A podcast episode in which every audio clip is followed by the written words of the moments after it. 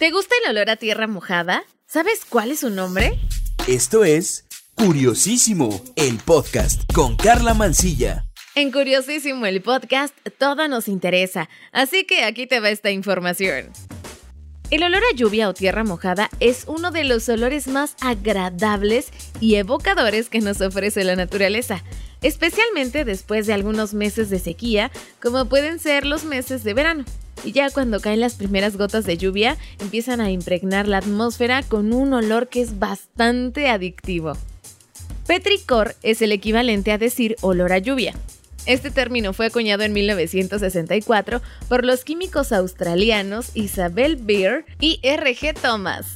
Los químicos explican que esto es el olor que deriva de un aceite exudado por ciertas plantas durante periodos de sequía.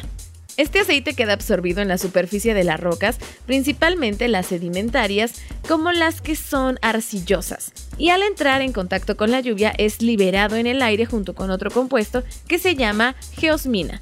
Ok, la emisión de varios de estos compuestos es lo que genera este olor tan distintivo. Se cree que las plantas sudan un determinado aceite durante épocas de sequía para que las semillas no germinen.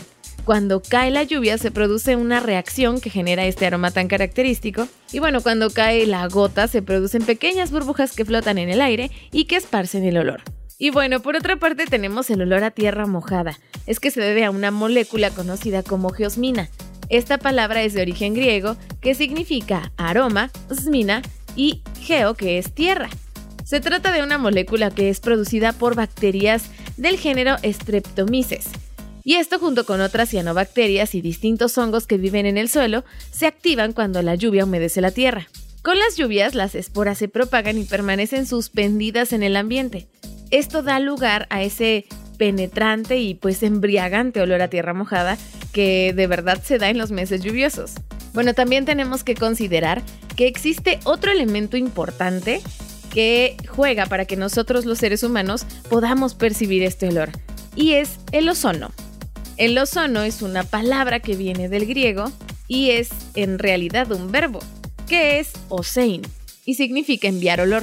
Así que para hacer un resumen de todo, el olor que nos embriaga en épocas lluviosas en realidad es una mezcla química de tres cosas. El ozono, que se encarga de enviar olor, petricor, que es olor de la lluvia, y geosmina, que es el olor de la tierra mojada. Hay olores que nos transportan inmediatamente a lugares y momentos que parecían olvidados. Según los antropólogos, nuestros antepasados establecieron una fuerte relación, y positiva sobre todo, con el olor de la lluvia, ya que les indicaba el fin de la estación seca, lo que aumentaba las posibilidades de supervivencia. Y bueno, la llegada de las tormentas marcaba el despertar de la naturaleza, y hoy en día a través del olor de la lluvia seguimos percibiendo algo muy parecido a lo que podría ser el verdadero olor de la vida. Los aromas en general, y de hecho, activan una conexión cerebral casi instantánea con las emociones.